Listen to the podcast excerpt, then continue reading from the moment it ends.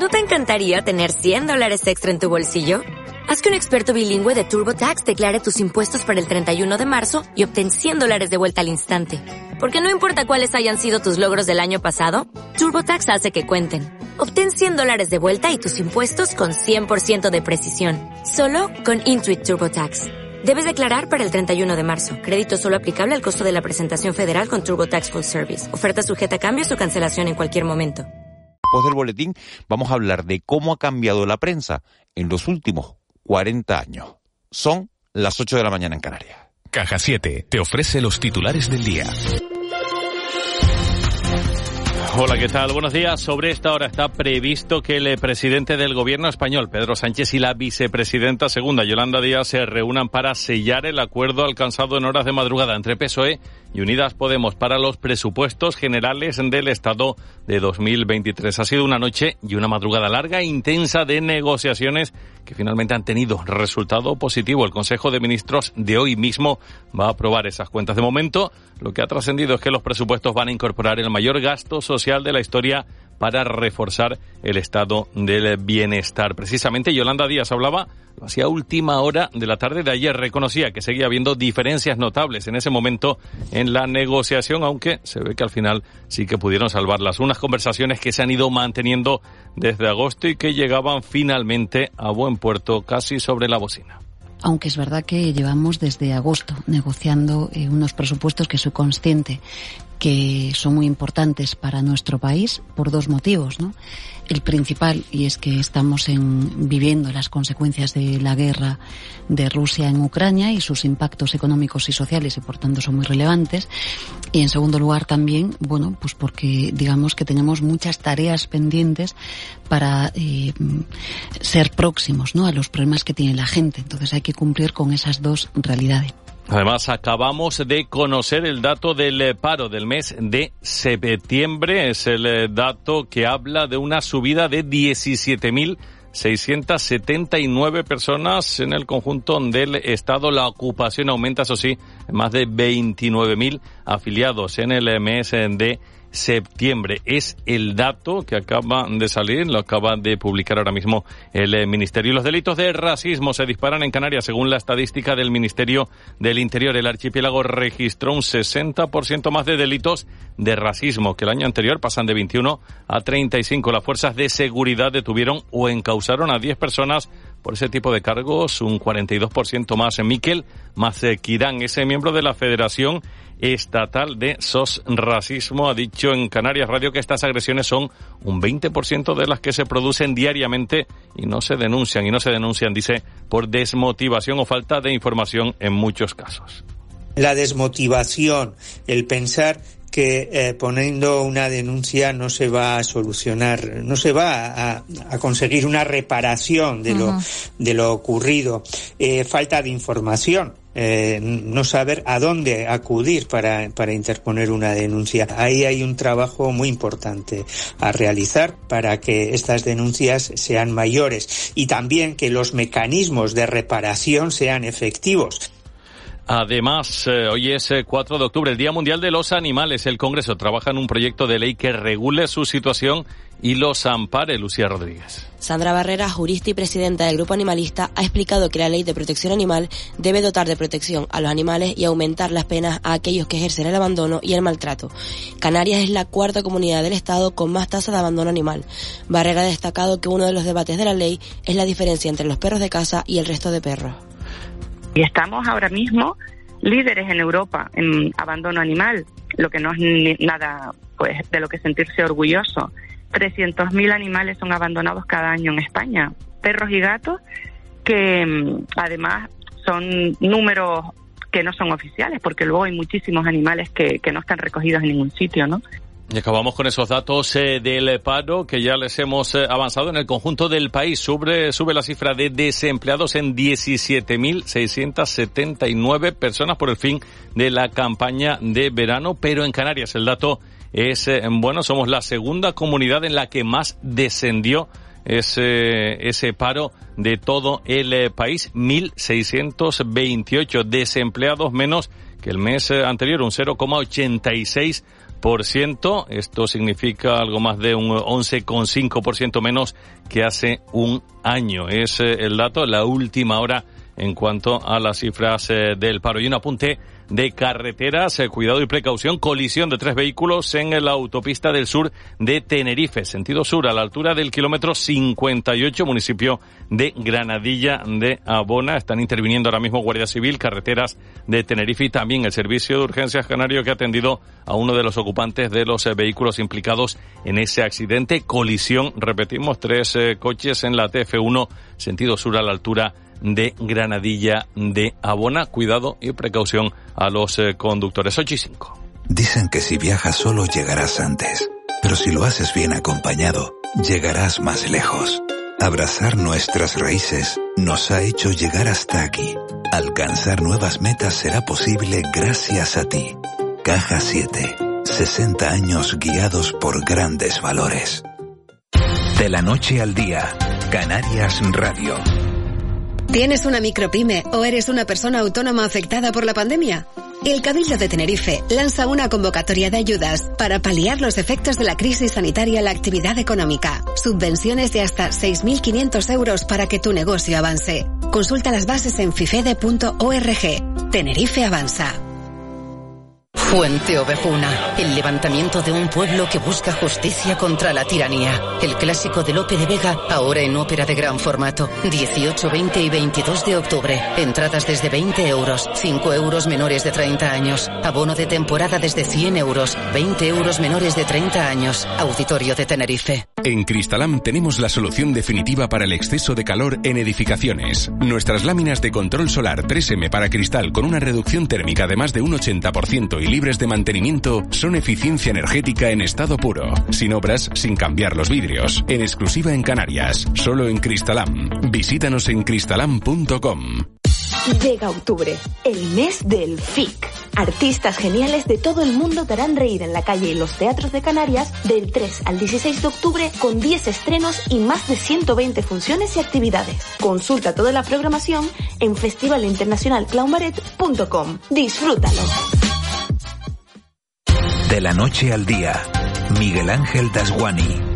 8 y 7 minutos de, la mañana de este martes 4 de octubre. Acaban de conocerse lo, los datos de, del desempleo, se lo han oído a Víctor Hugo Pérez, nuestro compañero en el boletín informativo, se lo repetimos, el paro baja en septiembre en Canarias en 1.628 personas con respecto al mes anterior, baja el paro en cinco comunidades autónomas y Canarias es la segunda en la que más significativo es ese descenso con un 0,86. Juan Betancourt, buenos datos. en las que baja el paro, el, el, paro en su conjunto mmm, sube, como decía Víctor Hugo, en 17.679 personas en España, en, en Canarias son 1.628, con lo cual se sitúa, eh, recordemos que el pasado viernes, una especie de, por decirlo en términos periodísticos, de cebo, ¿no? El presidente autonómico, Ángel Víctor Torres, en, en, su conferencia de, con el Grupo Prensa Ibérica, dijo que, que iba a bajar de 190.000, ¿no? Pues bueno, ahora mismo hay en el seguro del paro registrado 188.661 eh, desempleados en, en, en las islas. Es la segunda comunidad autónoma en la que más baja el paro. La primera es el País Vasco, donde ha bajado 2.000 personas. Y luego pues están Comunidad Valenciana, Comunidad de Madrid y La Rioja, ¿no? En el resto de comunidades autónomas pues, pues el, desempleo sube. En Canarias baja un 0,86%. Eh, y si miramos el, el interanual, es decir, eh, septiembre de 2022, septiembre de 2021, eh, en, en, en este año, no año natural, sino de septiembre a septiembre, el desempleo en las islas ha caído en 24.897 personas.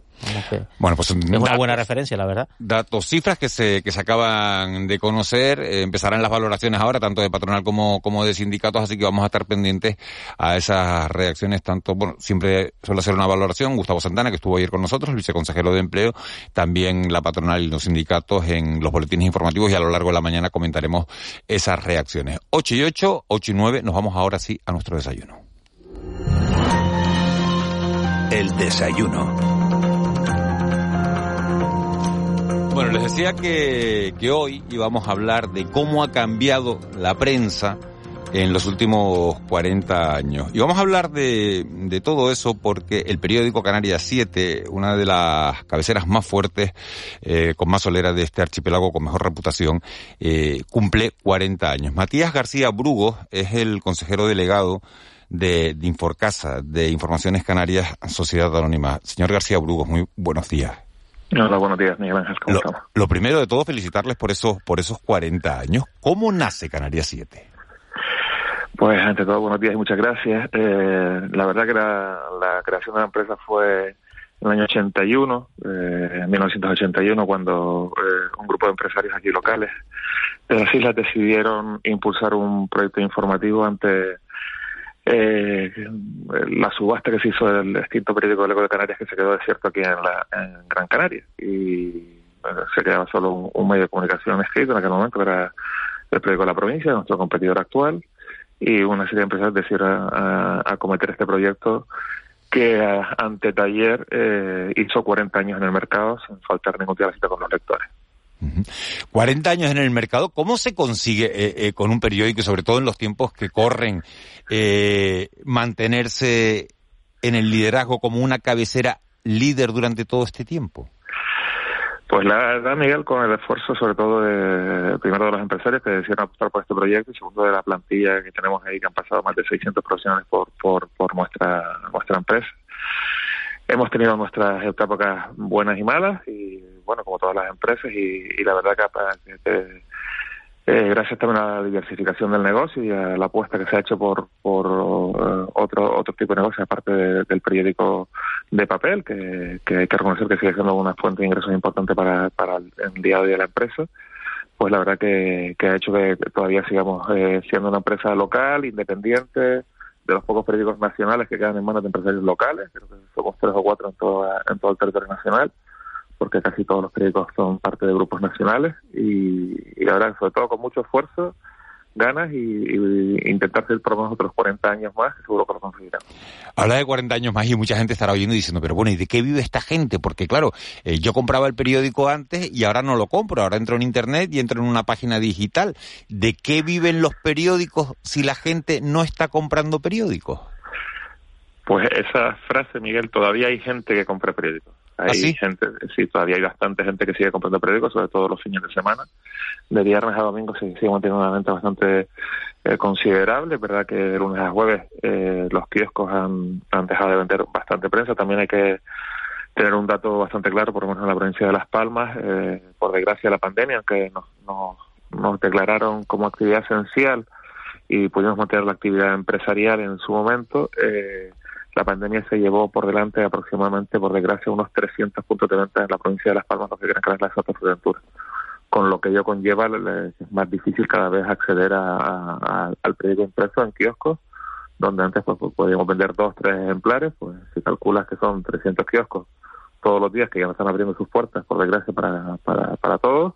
Es verdad que la economía real y, la economía, la microeconomía de la empresita pequeñita, de, de la empresa unifamiliar, etcétera, pues ahí pues que se ha perdido una venta, pero la, el, el, periódico todavía se sigue vendiendo, es verdad que tenemos un mercado publicitario importante, la publicidad digital es, un, mercado cada día que crece más, que como todo el mundo sabe, hay dos grandes eh, jugadores en el mercado publicitario eh, eh, mundial, que son Google y Facebook, que se llevan casi el 80% de la carta publicitaria internacional y, y nacional también pero bueno, como decía antes, con mucho esfuerzo y, y, uh -huh. y, y, sobre todo intentar mantener el negocio principal, que por ahora sigue siendo papel, y, y digitalizándonos y sobre todo diversificándonos. Nosotros tenemos intereses en, en ¿Hacia dónde va esa diversificación? Porque lo han nombrado eh, en dos ocasiones ya, eh, el periódico, y hacia dónde va la, la, la diversificación de, de los grupos editoriales.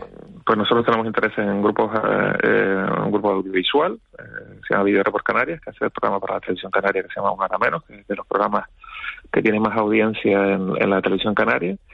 Y después también con la diversificación, nosotros tenemos una nave industrial en el programa de Tarinaga, eh, y ahí tenemos también un, hemos, eh, tenemos una planta eólica, un, un molino de 2,3 megavatios, y también tenemos una planta fotovoltaica para producir luz por medios alternativos, ¿no? Tenemos una diversificación ahí por, por energías alternativas y el tema de, de, de, la televisión. Y a partir de ahí, pues tenemos, es verdad, uh -huh.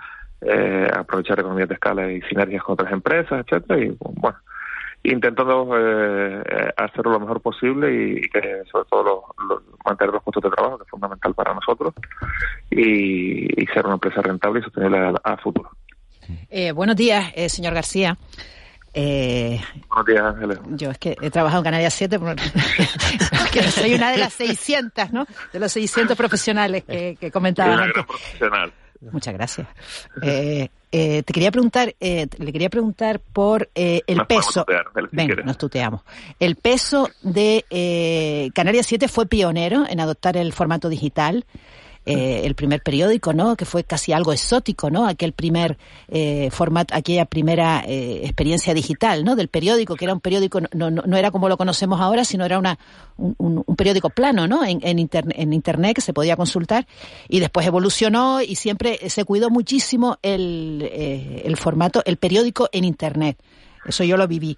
¿Cómo, cómo ha evolucionado el peso de, del papel respecto a Internet? O sea, si en aquella época el papel lo era todo, Internet era exótico, en estos momentos el peso en cuanto, pues no solo a negocios, sino en lectores, eh, trabajadores, ¿cómo, cómo está eh, esa, esa eh, equilibrio?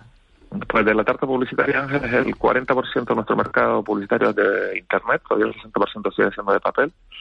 En verdad, nuestra página web sigue siendo gratuita, salvo los, lectores que, que, compran PDF en, nuestra página web, que eso es bastante residual. Ahora, sinceramente, no sé no sé qué porcentaje tenemos de los ingresos totales de venta de ejemplares, cuánto es el PDF, ¿vale? Y, y del, total de ingresos de la empresa, aproximadamente eso. después tenemos un negocio también, como tú sabes, de impresión a cabeceras extranjeras, pero nosotros en el año 2003 Vimos un desarrollo industrial importantísimo, que fuimos la primera relativa a, total, a todo color que se hizo en Canarias, y tenemos ahí un negocio de impresión de periódicos alemanes y noruegos para el turismo, que es un, que para que los turistas que estén en Canarias demos un servicio y a las 8 de la mañana tengan su periódico en el kiosco, además con la edad que suelen tener los turistas que vienen sobre todo en la temporada de invierno, pues las tiradas de estos periódicos suelen ser bastante importantes, ¿no? Pero lo que me decías al principio, el 40%. Y con respecto a la digitalización, en la plantilla, la redacción nuestra es absolutamente digital, o sea, todos los periodistas tienen que volcar sus informaciones en la web,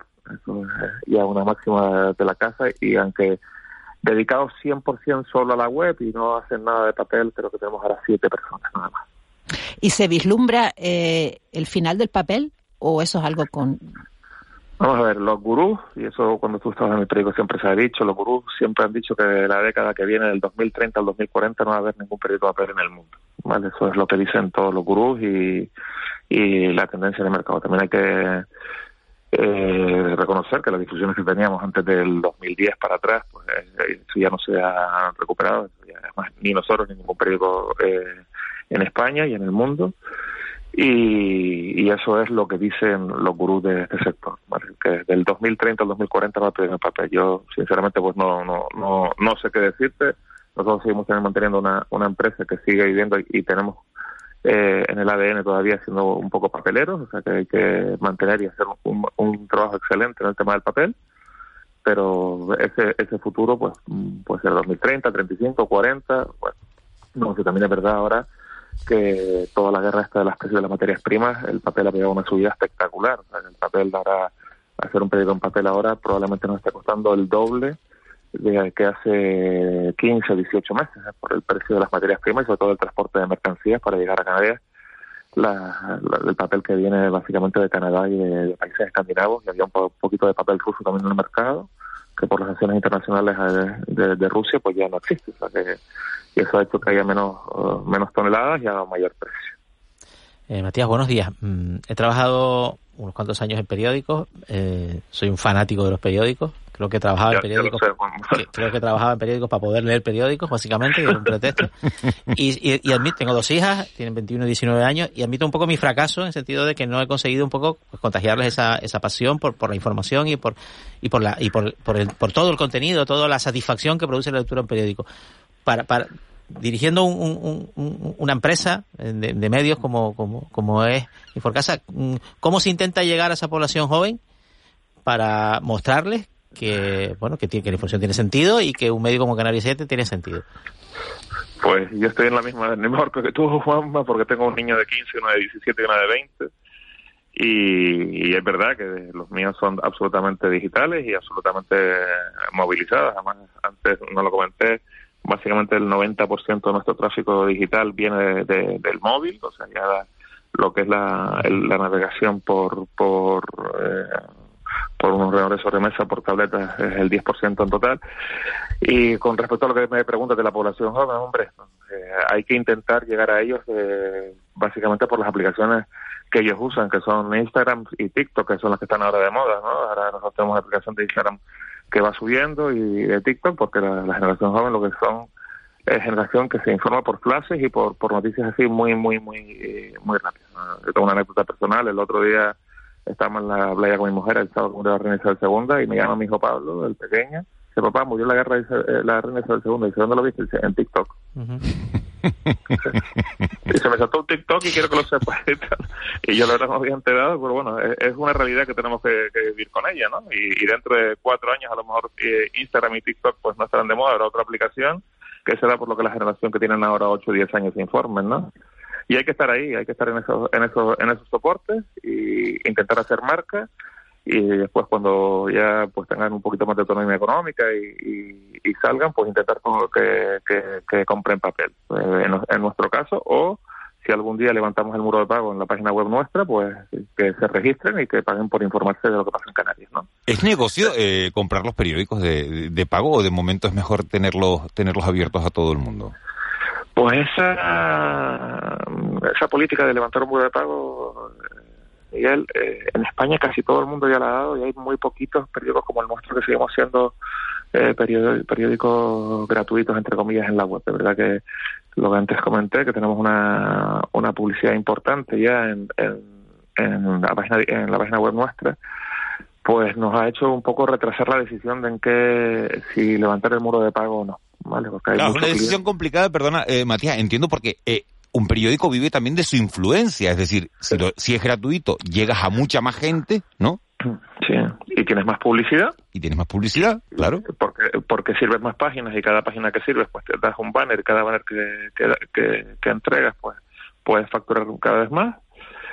O y si levantas un muro de pago, hay que reconocer que las experiencias que hay por ahí es que cuando levantas un muro de pago, la, la, la audiencia cae muchísimo, porque hay mucho periódico digital que sigue siendo gratuito en, en todas las comunidades autónomas y competir contra algo gratis, por muy barato que lo pongas, eh, es una lucha que nosotros eh, por ahora no estamos teniendo y, y, yo no sé si me hace una entrevista dentro de cinco años cuando cumpla los 45 a lo mejor te digo Miguel pues ya no hay papel y estamos cobrando solo por lo digital etcétera. Que eso eh, es verdad que, eso, bueno, eso lo sabe todo el mundo todos los grandes periódicos nacionales están ya con un muro de pago y, con ofertas eh, muy, muy, muy importantes. ¿no? Eh, por ejemplo, vi una del país que el país está abonando por un euro al mes.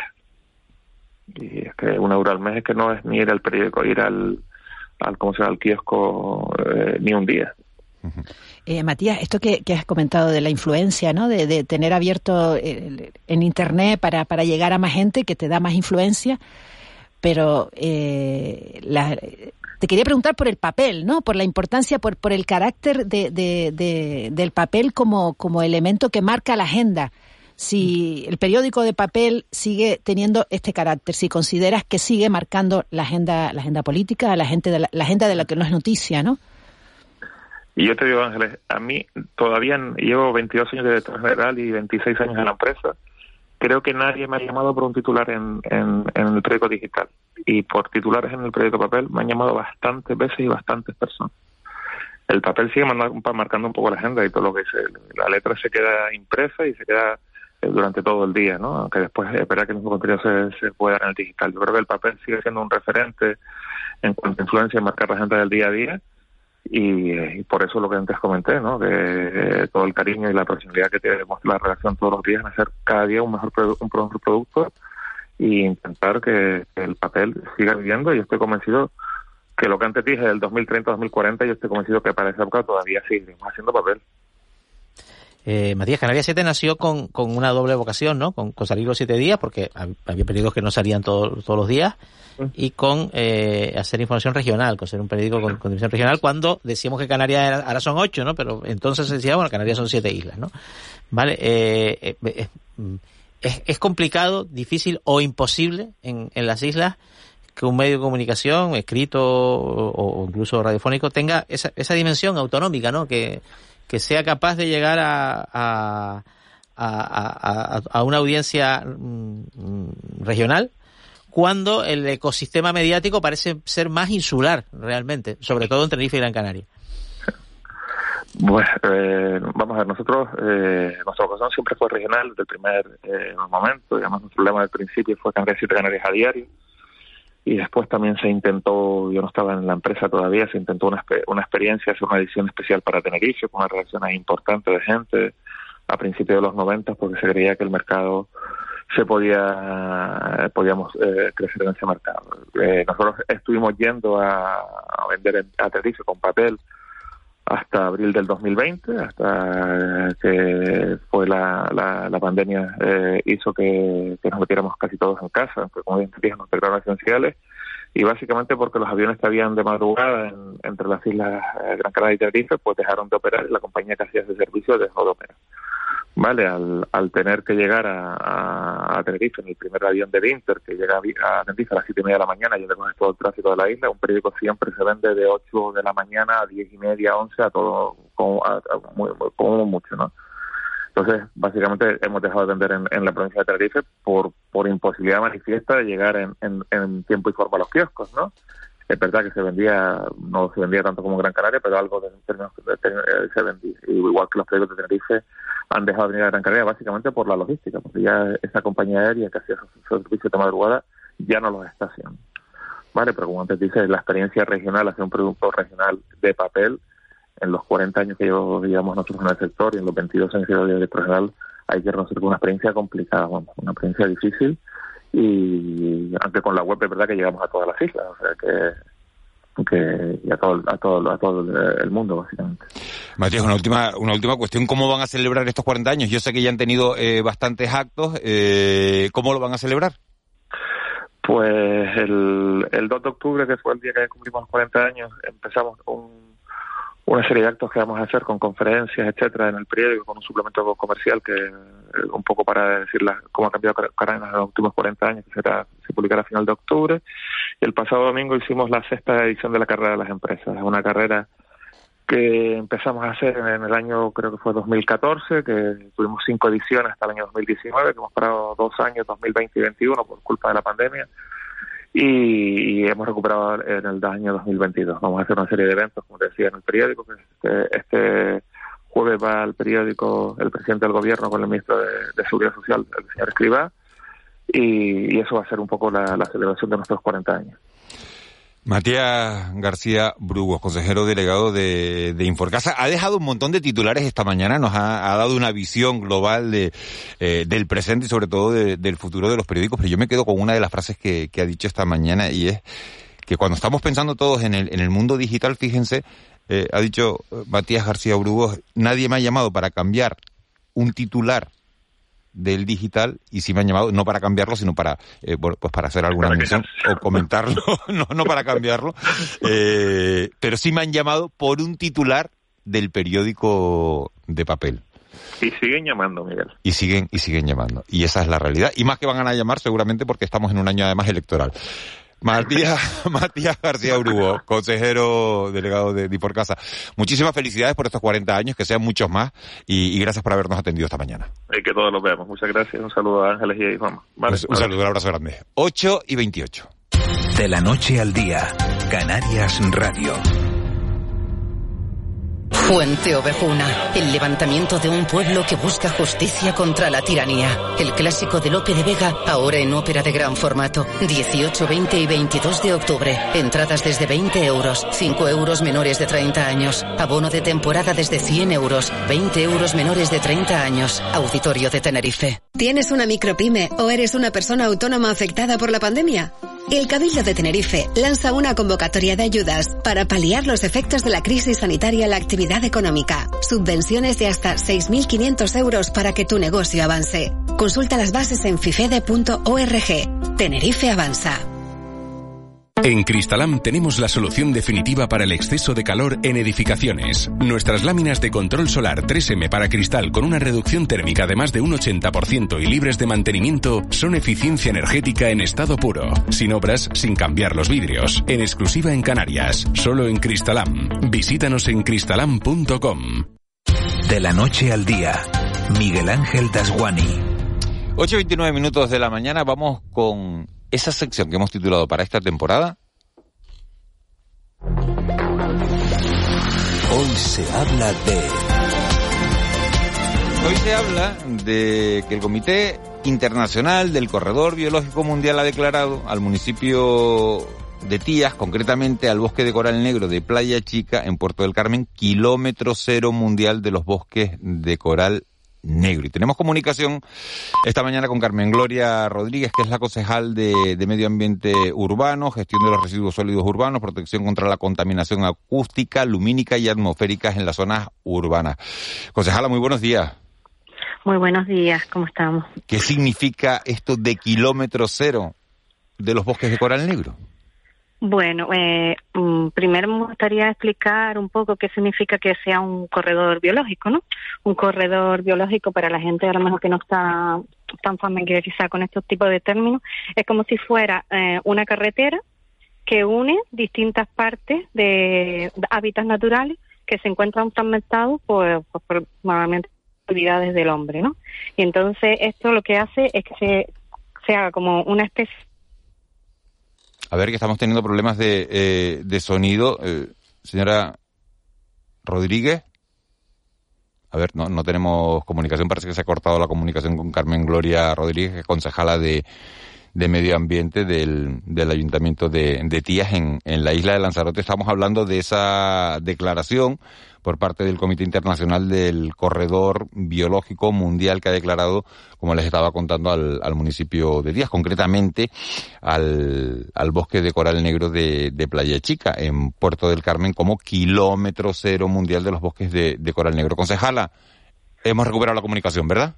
Sí. Nos estaba, contando, nos estaba contando en qué, qué era un corredor Sí, para que la gente nos entendiera, eh, un corredor es como si fuera una carretera, una autopista, ¿no? Que une diferentes hábitats naturales que tienen un valor eh, ecológico importante, eh, que se han visto destruidos más bien por la por la mano del hombre, ¿no? Y entonces lo que intentamos es, poner el foco de atención en estos corredores para que sobre todo los conozcamos y los protejamos. ¿Y qué tiene tías que no tengan otra zona? Pues como digo, eh, yo lo asemejo un poco a los bosques, ¿no? Eh, la importancia de que tienen los pinares a lo mejor en Tamadaba o que tienen la, lauriciba naranja, pues estos bosques de coral vienen a asemejarse a esto que realmente no Lanzarote por ser una isla más llana y por la climatología pues no permite ese tipo de bosques, ¿no? Pero tenemos bosques bajo el mar, bajo el fondo. Entonces son similares y esto pues como los bosques de tierra pues hay una estratificación de diferentes especies y nada, la importancia de, estos bosques de coral es que en ellos alberga bastante biodiversidad marina, ¿no? Eh, y permite pues la cría de, peces, el refugio de, de otras eh, de animales, eh, nada, y esto interactúa con lo, con lo, con la zona que está por encima de, de estos corales, ¿no? Porque estos corales se encuentran entre 30 y 80 metros de profundidad. ¿Para el municipio qué beneficios tiene? Pues mira, no supone un aporte económico, pero que sí supone la posibilidad de contar con investigaciones sobre la conservación del medio, ¿no? Y nos permite además potenciar los programas de educación ambiental que se vienen desarrollando en el municipio, ¿no? Eh, pues sobre todo lo que le digo, ¿no? Poner en valor que la gente conozca, porque muchos desconocíamos que en esa en Playa Chica existían estos bosques de coral, que los conozcan y sobre todo que entre todos lleguemos a un acuerdo, a un consenso y los protejamos, porque allí pues hay diferentes actividades, está pues natación, eh, pues hay mucho turismo, pues residentes, actividades náuticas, mucha actividad de buceo y lo que queremos un poco es que se ponga en valor y que, como digo, pues que entre todos llegamos a un acuerdo y protejamos el sitio, ¿no? Un eh, poco así la... La pregunta, mm. concejal, buenos días, es si, si es un poco compatible este, este, hallazgo que es relativamente reciente de los corales negros en los litorales de las islas y nada, con, con, bueno, estamos hablando del municipio de Tías, de Puerto del Carmen, una zona turística pues próspera, eh, cosa que nos alegra, eh, mm. pero si, si plantea un desafío de, bueno, de, convivencia, ¿no? entre este ecosistema y, y, bueno, pues mantener todo el desarrollo turístico que, que, Puerto del Carmen tiene. Sí, además venimos con eh, Playa Chica también es una, una ecoárea eh, denominada por el Gobierno de Canarias. Entonces, lo que se intenta es, mm, a través de la participación de, de todos, de tanto de, los diferentes actores que allí confluyen, pues que eh, nos ordenemos y nos regulemos, ¿no? Porque a veces es verdad que la capacidad de carga en algunos momentos supera pues es una playa pequeña que eh, pues es ideal porque casi por la orografía pues es como una piscina, es muy, el mar siempre se encuentra en calma y la verdad que son muchos los que quieren disfrutar de ella. Entonces, pues lo que es la idea es un poco eso, que entre todos pues lleguemos a un consenso y que protejamos y, y cuidemos, porque la verdad que, se encuentra también, eh, ¿no? Con algunos problemas de, de basuras marinas, de redes que se olvidan de pesca, pues un poco así, ¿no? Que entre todos pues seamos conscientes del, del valor que tiene eso que está ahí, ¿no? Carmen Gloria Rodríguez, concejal de Medio Ambiente del Ayuntamiento de, de Tías. Muchísimas gracias por habernos atendido esta mañana. Que, que esta proclamación de ese corredor biológico mundial eh, sirva para cuidar toda esa zona y para bueno para proteger la biodiversidad de, eh, de nuestras costas. Muchas gracias y invitarles a que conozcan, si así no, si desconocen, pues eh, la las características de Playa Chica y que disfruten de, esa playa. eso, Miguel Ángel, que es buceador, nosotros... Sí, sí, sí, además estuve por ahí hace poco, por ahí estuve, estuve, por ahí hace ah, poco, pues pero... Bueno, entonces habrá que es un lugar... Maravilloso, pero volveré, prometí volver. Muchísimas gracias, concejala. Gracias, buen día, hasta luego. 8 y 35. De la noche al día, Canarias Radio. En McDonald's hemos cambiado nuestra Big Mac, cuarto de libra, cheeseburger y McRoyal Cierto, eran inmejorables, pero tranquilos, que ahora saben aún mejor, porque son más calientes, más jugosas y más sabrosas, y además están recién hechas para ti. El sabor de siempre, ahora como nunca. La radio pública con la cultura insular de Gran Canaria. Este miércoles a las 10 de la mañana, desde la Casa de Colón de las Palmas de Gran Canaria, Mónica Bolaños, Kiko Barroso y el equipo de Una más Uno participan en el coloquio de historia canario-americana. Canarias Radio. Contamos la vida. Fuente Ovejuna, el levantamiento de un pueblo que busca justicia contra la tiranía. El clásico de Lope de Vega, ahora en ópera de gran formato. 18, 20 y 22 de octubre. Entradas desde 20 euros, 5 euros menores de 30 años. Abono de temporada desde 100 euros, 20 euros menores de 30 años. Auditorio de Tenerife. De la noche al día, Miguel Ángel Dasguani. El mentidero. 8 y 37 minutos de, de, la mañana de este martes 4 de octubre. Nos metemos de lleno en tiempo de tertulia con muchos temas encima de la mesa. Siguen con nosotros Ángeles Arencibio y Juan Betancourt. Y se incorporan Antonio Salazar. Don Antonio, buenos días. Buenos días, don Miguel Ángel. Don Alberto Acosta, Lanzarote. Muy buenos días. Buenos días. buenos días a todos. La, voz de, la voz de Lanzarote. Sí, señores. Y hoy más que nunca, ¿no? Que ¿Has, amanecido con mucha, ¿Has amanecido con mucha calima? Sí, no Mm, parecía peor. Ayer por la tarde cuando empezó a meterse parecía peor, pero hay calima, pero ya sabes cómo es esto, ¿no? Que según le va dando el sol, va calentando la tierra y tendremos la calima, sabremos qué calima tenemos a partir de las 12, la 1 del mediodía, ¿no? La va levantando el calor, ¿no? Y la enfría un poco en la noche y la tarde y la mañana, que parece que está más baja. Pero Parecía que podría ser más, pero hay que esperar un par de horitas a que caliente el día. Bueno, te estaba saludando, como dije, dije Alberto Acosta, la voz de Lanzarote, dijiste hoy más que nunca y ahí te corté. ¿Por qué hoy más que nunca? Hoy más me refiero en este programa más que nunca, ¿no? Pues soy la voz de Lanzarote por parte de periódico y porque soy el que representa, entre comillas, si me permiten esa licencia e inmodestia a Lanzarote en el programa. Pues por supuesto, eh, eso, eso, eso es verdad. Bueno, dos asuntos encima de, de la mesa. Eh, estaba cantado que PSOE y Podemos iban a llegar a un acuerdo para que el Consejo de Ministros le diera hoy el visto bueno a los presupuestos generales del Estado, porque la reunión, la, la, eh, las negociaciones se prolongaron durante la madrugada, el acuerdo se firmaba pues sobre las seis y media hora Canarias, siete y media hora, hora peninsular, y ahora hemos visto ya a Pedro Sánchez con Yolanda Díaz sentados, ¿no? Escenificando ese acuerdo. Bueno, lo, sorprendente es que ayer había diferencias casi insalvables, ¿no? Y al final, a mí lo que más me llama la atención es la rapidez con la que se han resuelto ese tipo de diferencias, ¿no? Más allá de una puesta en escena. Y sin entrar en el detalle de lo que pueden ser los presupuestos, que obviamente eh, pues no tenemos siquiera el trazo grueso, eh, políticamente es verdad que ya es el último presupuesto de esta legislatura, ¿no? Y a partir de ahí pues se pueden abrir un montón de conjeturas y de posibilidades si querían sobrevivir no les quedaba otra, ¿no? Claro.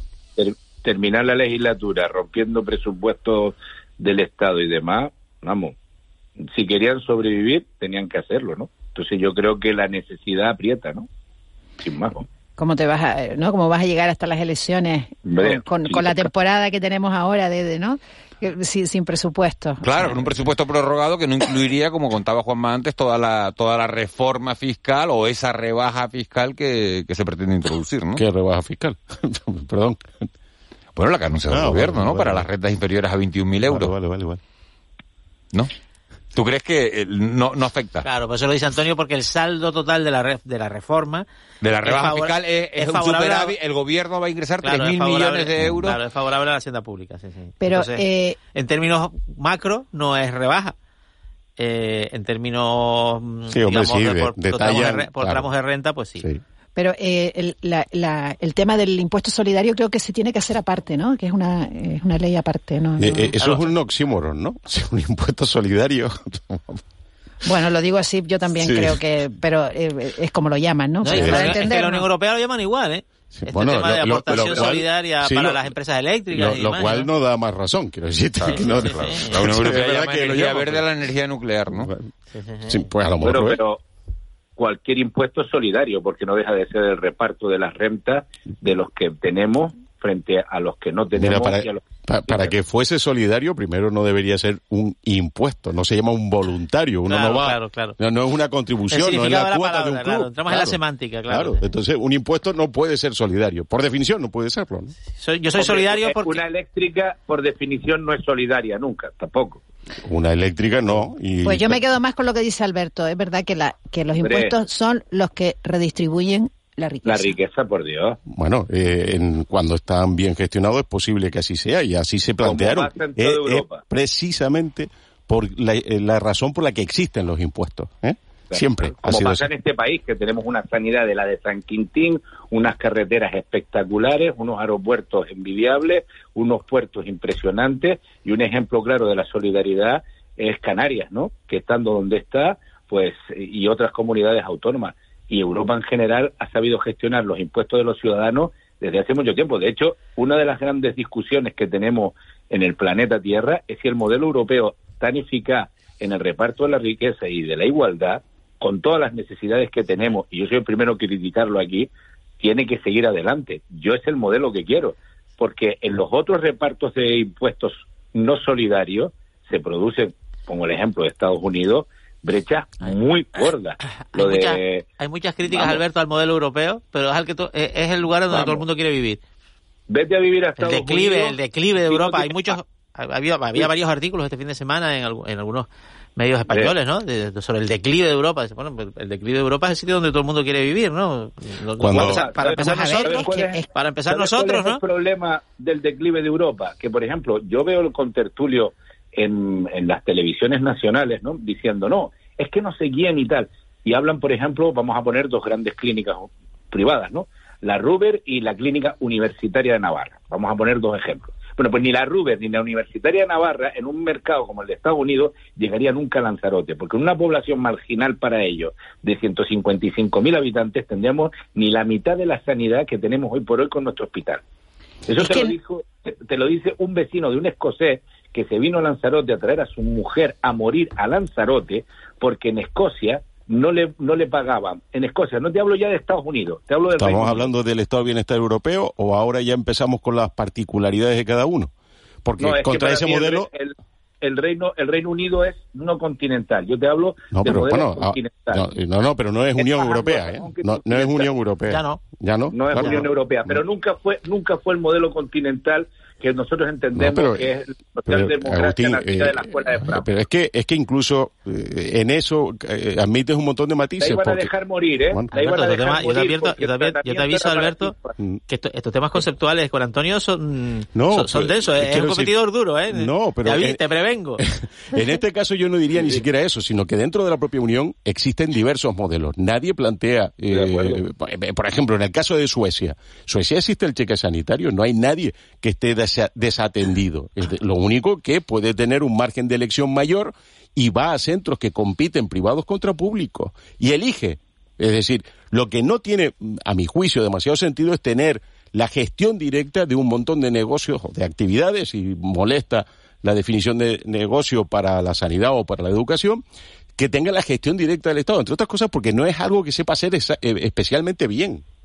Pasa que eso es una, eso es una reflexión. O sea, que ejemplo, tú si, lo si que- lo lo que- trasladas, perdona Ángeles, si lo trasladas al Reino Unido, por ejemplo, que, que es, una, es una referencia también para, para nosotros en mucho sentido, ha sido un fracaso, ¿no? O sea, la, la privatización dio precios más altos y, y- y servicios peores, lo cual es verdad que yo también me pregunto, bueno, ¿cómo, cómo, cómo es posible que funcione tan, tan mal? Pero eh, es, Sí, es un asunto que tiene que ver, muy, por ejemplo, la- las empresas eléctricas y, el- y el transporte de trenes, que en fin, que... que- Bueno, que- el, el caso del, del tren, del rail track en, en el Reino Unido es paradigmático, pero porque además yo creo que hay dos cosas que no siempre van de la mano y deberían, ¿no? Y en España somos un ejemplo en eso también. No, no positivo, ¿eh?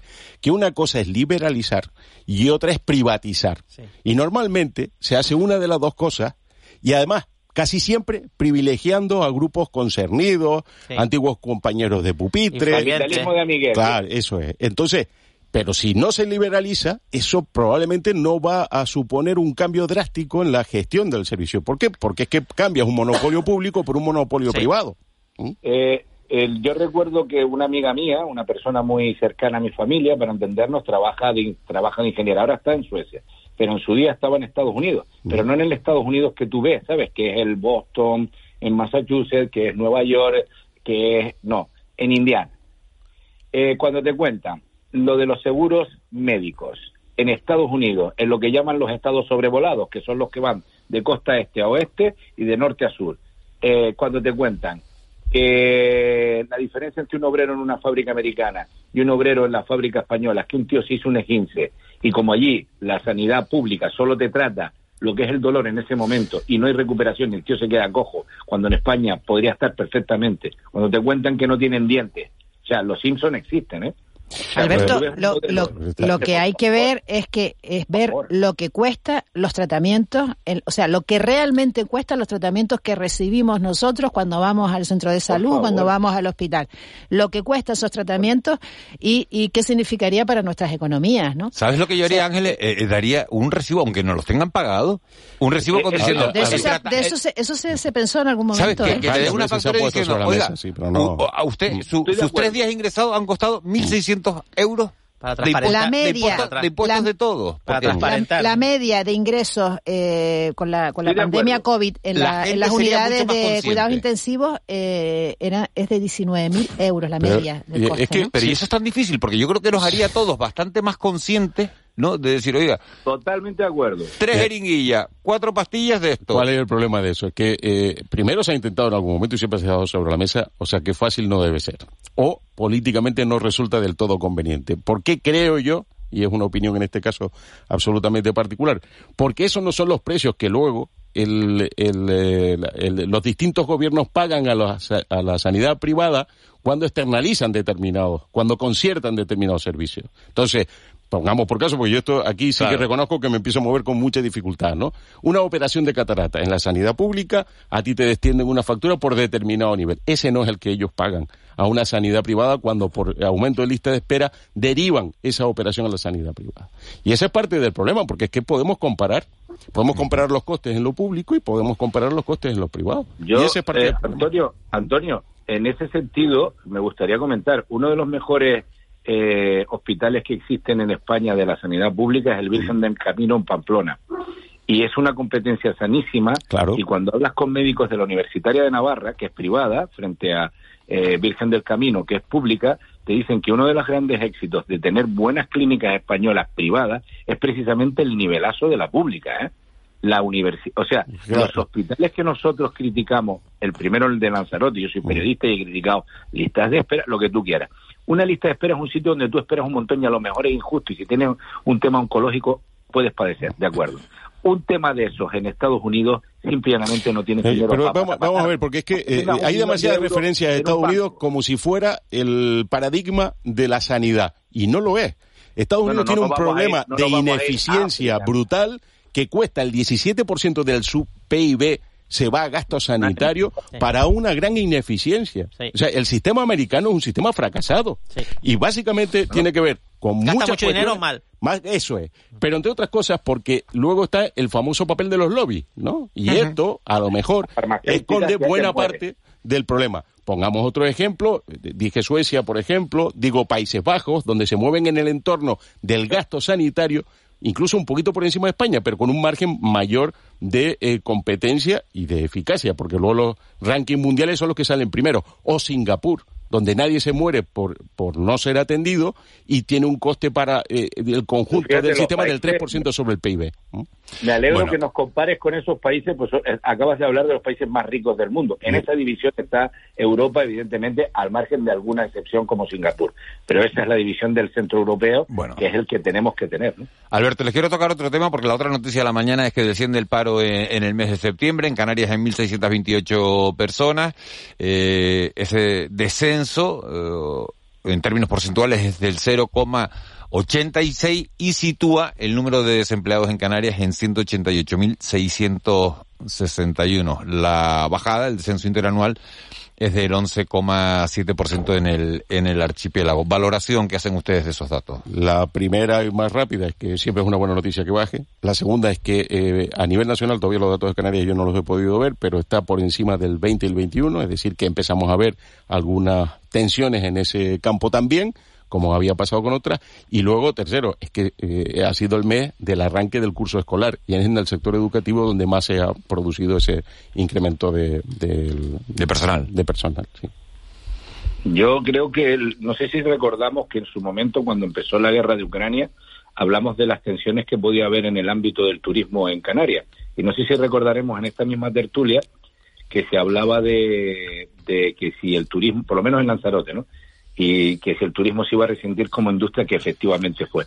Y la ventaja que tiene Canarias y en concreto Lanzarote, eh, porque es el sitio que yo estoy más apegado, pero, pero el archipiélago entero, es la sensación de seguridad. Yo creo que lo que hablamos en su día de que van a haber menos turistas, pero van a elegir más a Canarias, se está produciendo y por lo menos en Lanzarote, con todo el disparate económico que se está produciendo en el ámbito de, de las subidas de precios, de las energías, lo que todos sabemos, por lo menos en Lanzarote hay como una sensación generalizada en el sector empresarial y en los trabajadores de que vamos a tener un año decente en el ámbito del empleo. Claro, la ¿vale? No cuestión- de la riqueza ciudadana, porque eso evidentemente lo marcan otras cosas. ¿no? La Pero esa es cuestión, Alberto, es que esta sensación se cumpla, ¿no? Porque ahora vienen eh, eh, los- el trimestre este que de- del- hasta final de año que, que bueno que, na- que nadie sabe lo que va a ocurrir, ¿no? Y que hay negros augurios respecto a la economía, ¿no? La situación de- del Reino Unido como está, ¿no?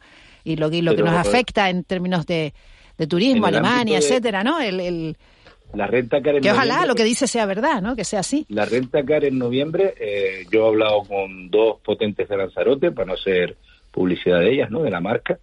Me dicen que No vienen con unas reservas espectaculares. Ya, reservas ya para noviembre. Para, para, para Lanzarote y para Tenerife. En en este programa puedes hacer publicidad, ¿eh? de verdad, sí. ya, Lanza- Claro, empresa de renta cara en Lanzarote así importante, no se me ocurre ninguna ahora mismo.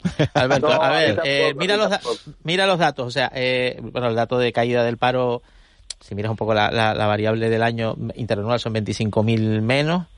Eh, eh, me llama la atención el dato de afiliación, que sube en un mes 12.532 personas y el interanual está en 55.314 más, lo cual es un...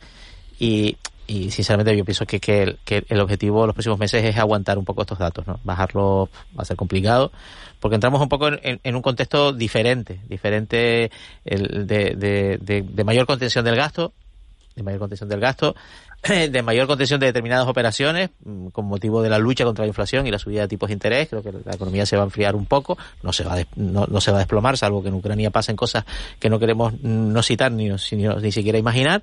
Eh, y este es un poco el, desafío de, de los próximos meses. ¿no? La inflación se moderará eh, pero también la economía se enfriará y en ese, no sé, Antonio que le gusta mucho la economía, que de hecho dirige una revista económica, la de, económica. De, posición de equilibrista que está sobre siempre sobre el cable tenso ahí y a ver si no te caes ni para un lado ni para otro, es en el que nos vamos, nos vamos a mover.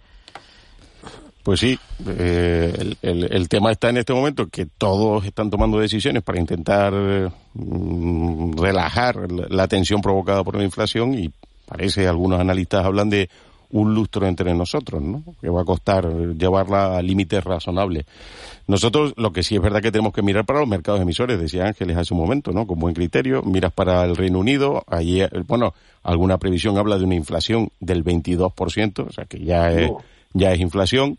Eso obviamente machaca cualquier, el ahorro de cualquier familia, ¿no? Y en Alemania pues estamos viendo los problemas que están No, y luego que la caída, si, la libra, ayer, ayer empezó a remontar después de que se anunció, después de que se anunció que después de que nosotros comentamos aquí las medidas del Listrus, que el Listrus reaccionó después de escucharnos a nosotros y, y retiró, y cambió, ¿no? de marcha su, para su plan de, de, de rebajas Creo que esto se oye también en el Pentágono. De, rebajas, fiscal, de rebajas fiscales, pues eh, la libra también nos también los mercados nos escucharon y rebotó y eso eh, para Lanzarote y para Tenerife fue fundamental. Aquí nos hacemos un poco de chiste, pero es básico, ¿no? Es, absoluto. Pero, pero hay que decir una cosa, ¿eh? que lo, lo del Reino Unido es un, un ejemplo de libro de, de ciertas demagogias que hay que tener siempre muy vigiladas.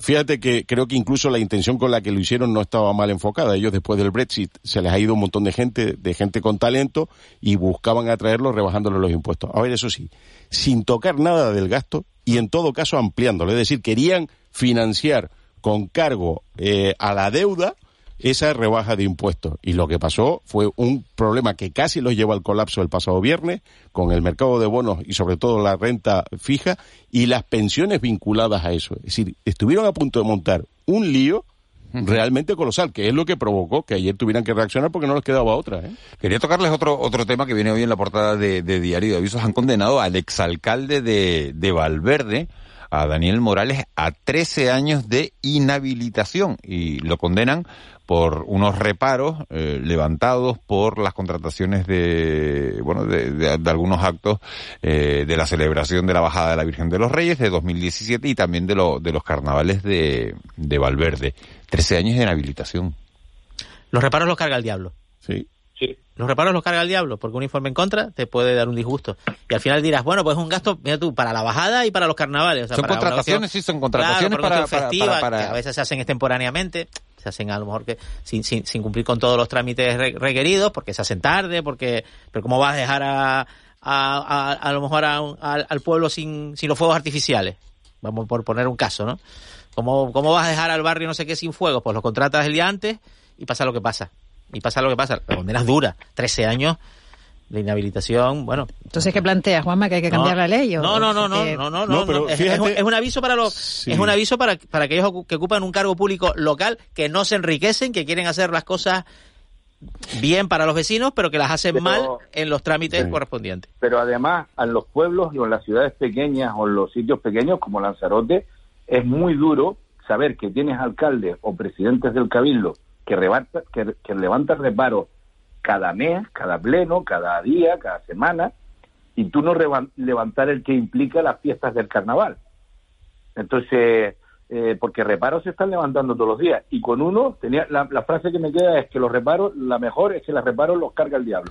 con uno no pasa nada y con otro te vuela la cabeza, como le ha pasado a este señor. Sí, pero yo creo que, esto... no sé si es un escándalo lo que hizo el señor o no. No conozco el caso, pero a priori eh, es con lo que sudan muchos alcaldes y muchos y, muchos presidentes del cabildo a lo largo de la historia aquí, lo de levantar el reparo, ¿eh? y con la presión popular encima, cuando son cosas tipo fiesta, tipo tipo ah, claro, justo, justo Alberto lo que estabas diciendo tú es lo que lo que ha dicho la agrupación de Reña Independiente que es injusta y desproporcionada la, la condena cuando se levantan reparos a diario. ¿eh?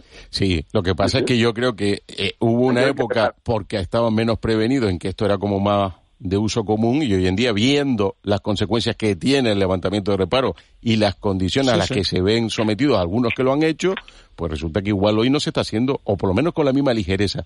Todos recordamos aquello de si tú tira para adelante que esto luego lo arreglamos, ¿no? Sí, sí, sí. Y ese luego lo arreglamos es este problema. Bueno, tenemos un caso reparos que es el caso reparos. No, no, por eso digo que, que, el, caso reparos es el que afectaba al presidente del gobierno, Fernando Clavijo, que le costó casi la presidencia en, las elecciones anteriores. No, ese era el caso Grúa. pero, ahora el que está el que está abierto, ¿no? Es el caso reparos que la fiscalía ha pedido que, que, que declaren. Bueno, pues un mensaje hoy dice, hoy San Francisco de Asís dice felicitar a todos los que se llaman Francisco, hoy en su onomástica, entre los cuales me incluyo, dice este oyente. se está felicitando a sí mismo. Fran eso es el Día de los Animales. Por eso es el día lo firma, así que Fran Gutiérrez, eh, eh, felicidades, claro, a, todo, a, todo, a todos los pacos, a todas las pacas y a todos, los animales, a todos los animales, porque el Día de los Animales precisamente por San Francisco de Asís, que era el santo. perrito. Si tú vas a comparar a los pacos con los animales, Juanma, este programa no se hace responsable de las Vamos, opiniones duro menos que, que o sea, duro menos que Imagínense el, el pasando, pasando por debajo de pasando por debajo de sus pantallas, de su aparato de radio o lo que quieran. Eso lo ha dicho Juanma Betancourt. Con todo el cariño, Juanma. Un abrazo, felicidades, animalitos de Dios y pacos y demás. Alberto, un abrazo grande. Un abrazo, placer siempre. Antonio, un placer. La próxima. Ángeles, Juanma, nos hablamos mañana. Hasta mañana.